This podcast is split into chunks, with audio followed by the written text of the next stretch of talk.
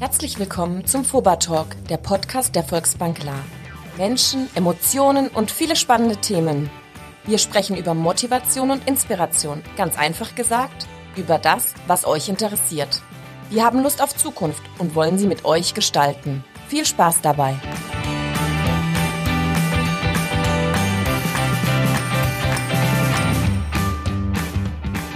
Hashtag Wobatalk. Auch in diesen speziellen Zeiten reden wir über die Sachen, die euch antreiben, an, euch antreiben könnten und stellen euch auch so die Menschen vor, die bei der Volksbank klar hinter den Kulissen, direkt vorne am Schalt und wo auch immer arbeiten. Heute Johannes Weide. Johannes, Servus. Hi, grüß dich. Johannes der Käufer könnte man auch sagen. Du handelst natürlich auch mit Papier, ne? Wertpapieren. Und der Verkäufer natürlich. Wenn es sich ergibt und wenn sich, wenn eine Rendite dabei rumspringt. Kommen wir gleich dazu. Ähm, du bist in welchem Bereich der Bank angesiedelt? Wie nennt sich die Abteilung von dir? Äh, meine Abteilung nennt sich äh, Private Banking für Unternehmen, beziehungsweise respektive dann für Unternehmer auch. Also privat bin ich bei dir ganz falsch oder? Ähm, du solltest zumindest einen, äh, also einen Firmenhintergrund haben. Also wir kümmern uns natürlich nicht nur um die Firmen, sondern auch dementsprechend dann um deren Geschäftsführer oder um die, um die Geschäftsführung, ja. Also du äh, kümmerst dich um Firmen, die quasi ihr Geld arbeiten lassen möchten. Genau. Professionelle Anleger heißt das, oder? Das? Ja, institutionelle ist vielleicht ein bisschen sehr weit gefasst, aber mhm. ja, eher auf der institutionellen Schiene unterwegs jetzt natürlich Männer, die mit Geld umgehen können und vielleicht auch Kohle haben, äh, sind natürlich immer am Markt begehrt. Bist du verheiratet? Nee, bin ich verheiratet, keine Kinder. Also, hot. Ja, an dieser Stelle jetzt nicht wegschalten, hier beim Foba Talk dabei bleiben. Wir werden noch weitere äh, interessante Details erfahren von Johannes Weide. Wenn ich vorstellen kann, ja, relativ jung, alt, wie alt bist du? 28, werde nächste Woche aber 29. Das, äh, man kann sich vorstellen, also ein, ein analytischer Blick. Insgesamt optisch kann man locker noch eine 2 geben. Die Damen, die jetzt zuhören, ja, Johannes Weide äh, aus der Gruppe Volksbank La, aus dem wundervollen Team der Volksbank La. Wie lange bist du schon dabei? Äh, ich habe hier 2011 äh, meine Ausbildung begonnen. Und direkt äh, dich als, als Azubi nicht so doof angestellt, haben dann die Chefs gesagt, den, den behalten wir mal. Der ist auch optisch was wert. ja, genau. Grundlegend äh, wahrscheinlich nicht so ganz schlecht angestellt. Und äh, habe dann noch studiert dazwischen und bin dann so peu à peu Richtung, Richtung in die Private Banking, in die Wertpapierschiene. Ich wollte gerade sagen, das war klassisch erstmal die äh, Bankausbildung äh, und danach hast du dann relativ schnell gewusst, dein Herz schlägt hier im Wertpapiersektor. Genau, richtig. Äh, so generell privat, was war deine erste größere Anschaffung? Was hast du dir von deinem ersten ersparten oder erzockten, an der Börse erzockten Geld gekauft? Ah, ganz klassisch, glaube ich, was, was, was ist mal, mal ein ordentliches Auto, war, glaube ich, so ziemlich das, das erste, was ja so mit, äh, ja, vom eigenen Vermögen angeschafft wurde. Und äh, wie hast du mitbekommen, in welchem Alter, dass das irgendwie möglicherweise was für dich sein könnte? Das ich glaube, das kam, das kam relativ spät. Also während Ausbildungszeiten habe ich da noch keine besondere Affinität entdeckt, aber ja relativ bald danach, dann in der Beratung, ähm, ja, dann wurden die Themen ein bisschen präsenter und dann hat man sich da ein bisschen reingefuchst und ja, dann kam das so alles peu à peu. Und bis jetzt nichts bereut, du fühlst dich wohl? Nee, absolut. Volksbank Glas ist ja ein ganz cooler Haufen. Ja? Absolut. Chef ab und zu ein bisschen schwierig, aber der ist heute nicht da. Ja, genau, der ja. ist ja nicht da von dem her. Wir sollten was Gutes sagen. Über ja, wir wurden ja gebrieft. Haben wir an dieser Stelle getan. Äh, du kümmerst dich also um Depots deiner Kunden und äh, du hast wahrscheinlich den ersten Tag, nachdem Corona richtig durchgeschlagen hat, bei uns auch erstmal drei Kreuzzeichen gemacht. was, was passiert denn jetzt eigentlich? Hat deine Welt auch auf den Kopf gestellt? Ja, absolut. Ähm, ich kann mich noch gut erinnern, als dann wirklich, glaube ich, jedem bewusst wurde, dass wir eher unterschätzt haben als, als überschätzt. Wie dann auch die Börsen reagiert haben, die dann da an den Tagen zweistellige Minus waren, fast jeden Tag, mal über, über, über, über fast eine ganze Woche lang. Und das äh, war schon, das war schon heftig, ja. Sind da die äh, Geschäftskunden irgendwie cooler als die privaten Leute oder waren die dann auch relativ websig und haben dich dann äh, Tag und Nacht angerufen und was machen wir, was machen wir? Cooler würde ich nicht sagen. Ich glaube, es war eher so, dass die erstmal schauen mussten, dass sie ihr operatives Geschäft, also in der Firma jeweils, äh, auf die Reihe bekamen, weil das natürlich auch für viele Unternehmer ein massiver Einschnitt war. Aber äh, wir hatten natürlich auch viele Gespräche zu führen, die wir dann auch gerne geführt haben und äh, haben immer eine gute Lösung gefunden. Das genossenschaftliche Prinzip der Volksbank das treibt euch hier alle an, jeden Tag. Aber in diesen Zeiten war es dann doch schon besonders, oder für dich? Ja, ich würde behaupten, beziehungsweise ich, vielleicht rede ich mir das auch nur ein, aber dass wir natürlich als sehr regionaler Ansprechpartner mit einem, mit, mit einem sehr kurzen Weg zum Kunden schon mitunter zu den ersten gehört haben und, und helfen da natürlich auch gerne. Das ist ja, das steckt in unserer DNA drin als, als Genossenschaftsbanker, definitiv. Sehr schön. Also wenn das der Chef hört, das gibt auf jeden Fall ein Fleißbild. Äh, jetzt nochmal zurück zu den Märkten. Jetzt nach ein paar Wochen, nennen wir es Krise, heißt so. Mhm hat sich das jetzt ein bisschen beruhigt? Merkst du da irgendwie ein, ein Licht am Ende des Tunnels, ein Silberstraff am Horizont oder eine zusätzliche Maske über deinem Mund? Also grundlegend äh, haben natürlich diese massiven Abverkäufe haben aufgehört. Ähm, das konnten wir gut oder das kann man jetzt auch gut beobachten, wo die Reise hingeht. Ich denke, das ist alles noch äh, steht noch in den Sternen. Da muss man jetzt einfach auch schauen, wie die ganzen exogenen Faktoren, welche durch die Krise gekommen sind. Ich stimme ein, die, die Gesundheitskrise ist das eine, die Wirtschaftskrise steht uns wahrscheinlich noch bevor, beziehungsweise steht uns definitiv bevor. Wie sich das dann alles auswirken wird, das äh, wird die Zukunft zeigen. Wir können nur unsere Kunden best, bestmöglich auf, auf, auf alle möglichen Szenarien vorbereiten. Jetzt gibt es momentan ein Thema, über das sehr viel diskutiert wird, äh, zum Thema Fonds, Fondsanlage. Da gibt es ja irgendwie Fonds, da macht's der Markt und irgendwo Fonds, da macht's der Mensch. Oder kann man das so sagen? Ja, das ist diese, diese, diese beiden Management-Ansätze, die gefühlt seit Ewigkeiten so im kleinen Clinch miteinander liegen. Also der passive Ansatz, Viele kennen es auch mehr unter dem, unter dem Kurzbegriff ETF. Und mhm. natürlich der aktive Ansatz, wo dann wirklich der Fondsmanager versucht, den Markt äh, effektiv zu schlagen. Was ist dein Liebling oder gibt's das nicht so pauschal? Pauschalen Liebling gibt's sicher nicht. Es kommt, äh, wie mit allem, kommt es auf den Kunden an. Wer entscheidet sich für das eine, wer für das andere? Ähm, am Ende des Tages entsteht ein, so ein, klassisches Anlagekonzept aus der Beratung raus, aus dem Dialog mit dem Kunden. Da ist ganz wichtig, was, was ist der Kunde bereit an, an Risiken einzugehen, was erwartet er sich an Ertrag. Das sind die zwei, zwei elementarsten Kennzahlen schon immer gewesen. Und daraus kann man dann ein Konzept ableiten. Und das Konzept entsteht und besteht natürlich sowohl aus passiven als auch aus aktiv gemanagten Anlagen. Das kommt dann immer darauf an, wo der Kunde unterwegs sein möchte und wie er das sein möchte. Und vor allem, wer deinen Fonds managt. Ne? Also genau. Wenn, du da eine Pfeife sitzen hast, ist es vielleicht dann besser, wenn du es hier passiv hast, ne? ja, bevor besten, du aktiv einen schlechten hast. Im besten Fall, äh, oder, ja, das ist genau, das ist der Fall, ja. Habt ihr natürlich nicht. Äh, du, du, du, tradest tatsächlich auch selber für deine Kunden oder? Ähm, jein, also wir, wir haben natürlich auch klassisches Einzeltitelgeschäft, wo wir dann Aktien, Anleihen und alles Mögliche äh, selber kaufen für unsere Kunden, sind aber auch ähm, natürlich in enger Zusammenarbeit mit unseren Partnern, die Union Investment als einer der größten in Deutschland und auch einer der erfolgreichsten Fondsgesellschaften, ja und ähm, noch viele weitere Partner, mit denen wir da auch zusammenarbeiten. Das habe ich auf meinem Stichwortzettel stehen. Ein wunderbares Wort. Musterportfolio. Was ist ein Musterportfolio? Ein Musterportfolio ist ein, ähm, ein Portfolio, was entweder von der Bank oder auch vom Kunden selber zusammengestellt werden kann, wo der Kunde einfach mal ohne sein eigenes Geld am Ende des Tages rein zu investieren, mal mit fiktivem Geld schauen kann, okay, wie entwickeln sich denn die Wertpapiere, die ich mir mal ins Auge gefasst habe, vielleicht irgendwann in der Zukunft dann zu kaufen. So wie, wie an der Schule früher Planspielbörse, glaube ich, gab es. Ja, Planspielbörse, genau. Gab es das bei dir auch noch? Hast du es auch noch gemacht? Ja, das gab's, aber hat mich damals nicht interessiert in der Schule. Ja, wie? In der Schule bei Planspielbörse schwänzen und dann anschließend hier äh, ein auf, auf dickes Depot machen bei ja. der Volksbank. Geht tatsächlich auch. Kann man äh, so äh, zusammenfassen, ja. Äh, die, dieses Musterportfolio, dieses Musterdepot, wie kann man sich das vorstellen? Auch wenn ich jetzt kein Kunde bin von der Volksbank La, dann kann ich dann zu, zu euch kommen und sagen, macht mal? Also grundlegend ist, denke ich, der einfachste Weg und auch der zeitgemäßeste Weg äh, hinzugehen. Wir haben äh, da eine ganz wunderbare Plattform, die nennt sich Online Brokerage.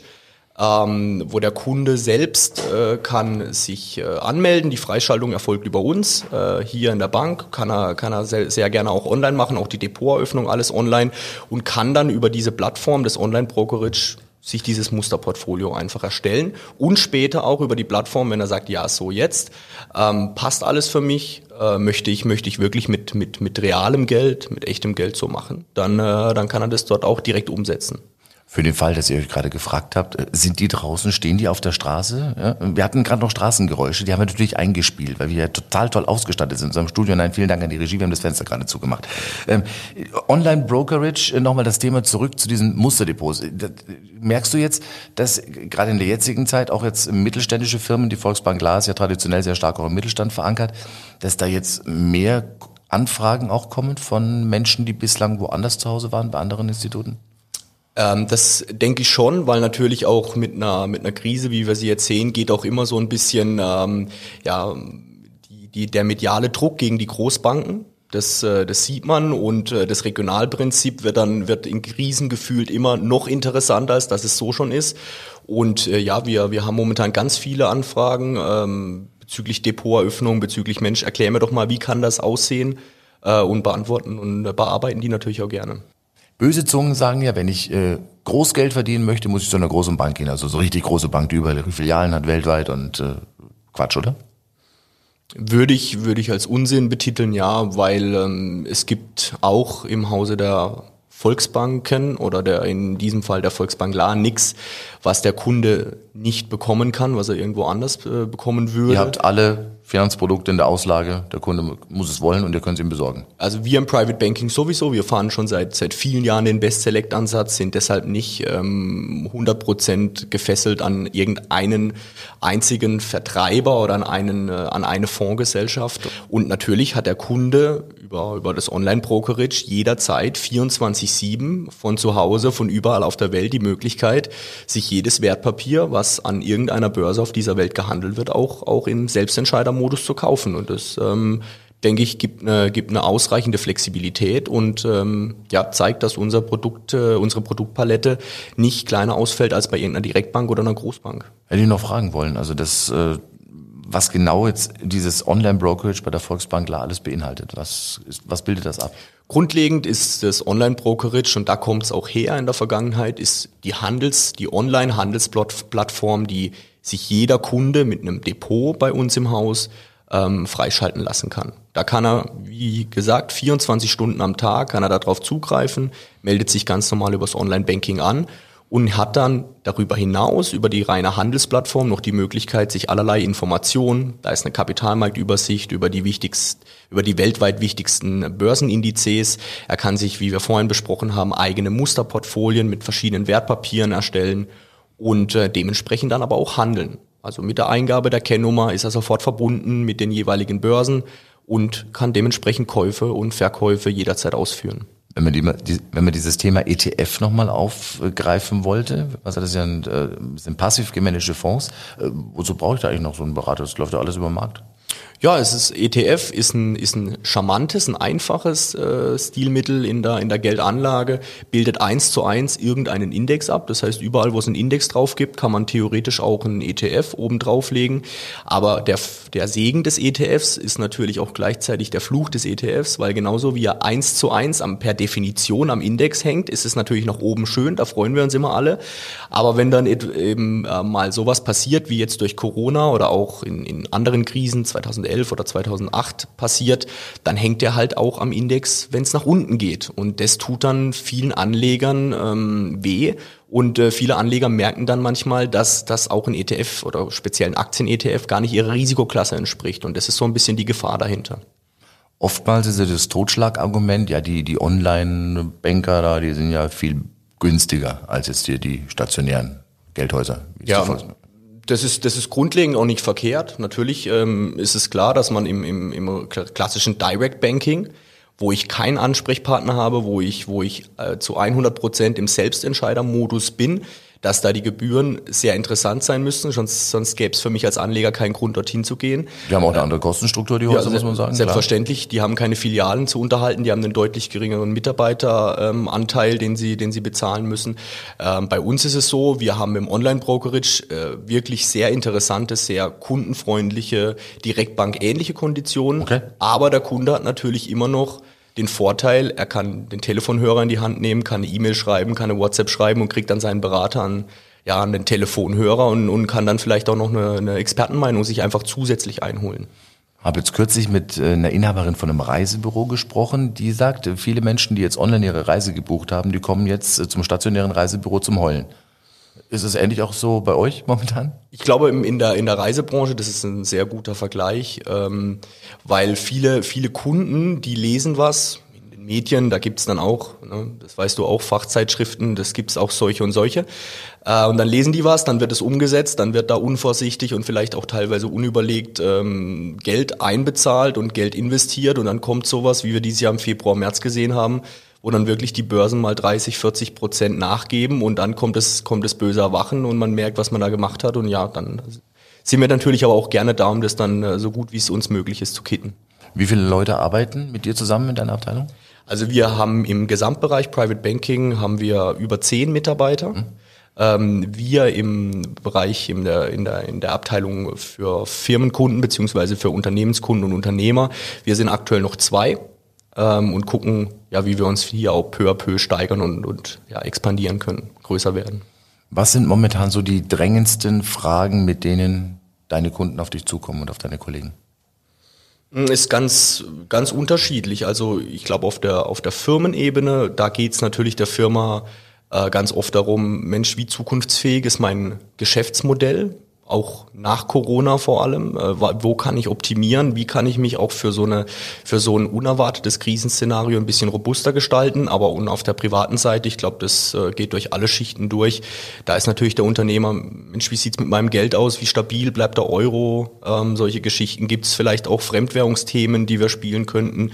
Ähm, ja, das ist einfach äh, ganz ganz breit gefächerte Themenfelder wird auch die nächste Zeit so bleiben. Ihr werdet auf jeden Fall gebraucht, weil wir wissen ja alle so nicht so recht, wo die Reise jetzt speziell hingeht. Aber die Volksbank La mit dir und deinem Team und deinen Kollegen ist da ein verlässlicher Partner auch weiterhin oder verlässlicher denn je oder wichtiger denn je. Würde ich so unterschreiben, definitiv, ja. Äh, gibt es jetzt irgendwas, wo du sagst, wenn die Krise mal vorbei ist? Ich habe vorher gesagt, dass das erste Sparziel, was äh, du hattest, war das Auto. Wenn du durch die Sache durch bist und äh, das alles gut gemanagt hast, mit was belohnst du dich dann persönlich? Muss keine Anschaffung sein, kann auch. Also grundlegend muss ich sagen, ähm, dass ich definitiv mal wieder gerne in Urlaub gehen möchte. Lieblingsland ähm, ist was von dir? Ah, Lieblingsland hat sich so ein bisschen so ein bisschen weiterentwickelt, auch durch meine berufliche Vergangenheit äh, ist, ist Asien mittlerweile, also als Kontinent und Hongkong speziell als als Stadtstaat, wenn man so möchte. Warst du da tatsächlich börsentechnisch schnuppermäßig unterwegs? Ich habe äh, sechs Monate oder sieben Monate knapp dort gelebt und auch gearbeitet dort ähm, und durch das hat man natürlich äh, zu einer großartigen Stadt eine, eine tolle Affinität entwickelt. Wann war das aber nicht letztes Jahr im Dezember? Du bist nicht Patient Null, ne? Nein, ich bin nicht Patient Null, obwohl ich dieses Jahr im Januar noch kurz dort war ähm, Anfang Januar und äh, kann mich noch gut erinnern, dass so die letzten zwei, drei Tage in der Stadt das Thema Corona, man hat so gehört, wie die ersten über SARS und äh, Covid und so äh, dann angefangen haben zu sprechen. Das war so mein erster Berührungspunkt, wo man sich aber darunter überhaupt noch nichts vorstellen konnte. So mal kurz der Vergleich, asiatischer Raum, europäischer Raum, wo sind da für dich die größten Unterschiede gewesen, sowohl von der Gesellschaft, auch eher auch vom Bankensystem, kann, kann man das da irgendwie festmachen? Äh, die gesellschaftlichen Themen ist sicherlich die Mentalität, die dort herrscht. In ganz, die ist ganz, ganz unterschiedlich zu uns Europäern. In vielen Dingen muss man auch, äh, bin ich ganz offen, äh, sicherlich auch ein Stück weit ähm, sind die einfach auch ehrgeiziger äh, unterwegs, weil der, ja, das soziale System bei denen natürlich nicht so angenehm ist wie bei uns äh, in vielen Ländern. Äh, auf der anderen Seite bankentechnisch solche kleinen ähm, Bankunits, wie wir sie hier haben, mit einer, mit einer Volksbank, mit einer Regionalbank, das gibt's dort im Prinzip nicht. Da gibt's hauptsächlich nur die großen Banken und ähm, da ist es doch mehr ein, ja, da haben die Banken eine, eine, größere Lobby. Also da ist es nicht so, dass, dass der Kunde definitiv überall ein Konto bekommt, sondern da fragt man schon nach, ob ich ein Konto, beziehungsweise ob man als Kunde ein Konto haben kann. Traumhafte, paradiesische Zustände für einen deutschen Banker, oder? Ja, auch, aber es gibt natürlich dort andere Herausforderungen, die es zu meistern gibt. Und man sagt ja, asiatische Frauen haben kleinere Hände und deswegen geben sie weniger Geld aus, stimmt das? Das würde ich fast äh, würde ich fast bestreiten, weil äh, Luxusartikel ist ein sehr, sehr, sehr ähm, äh, gern gekauftes Gut in, in Asien, speziell in Hongkong. Jetzt kommst du hoffentlich bald wieder äh, nach Asien und äh, besuchst dann einen speziellen Platz. Hast du da Freunde? Hast du auch Bankerfreunde dort? Ja, ja, ich habe äh, dort ganz viele Menschen äh, kennengelernt, die ich äh, ganz tolle Bekanntschaften geschlossen, die ich nie mehr missen möchte und freue mich natürlich, die auch ähm, zu besuchen, wieder zu sehen. Ich bin ständig in Kontakt über, geht ja heutzutage über WhatsApp, äh, über Videocalls und ähm, höre mir natürlich auch immer an, wie es dann in der Finanzbranche dort aussieht, ist immer ein guter Indikator für uns in Deutschland. Gerade China ist ganz, ganz wichtig für uns. Und ähm, ja, da freue ich mich dann drauf, ja, die, die alle mal wieder dann auch in, in, im echten Leben zu sehen. Wenn man jetzt Arzt ist und privat eingeladen wird, dann gibt es ja oftmals auch Menschen, die einfach mal ihr Hemd aufmachen und sagen, schau das mal an. Ist das normal?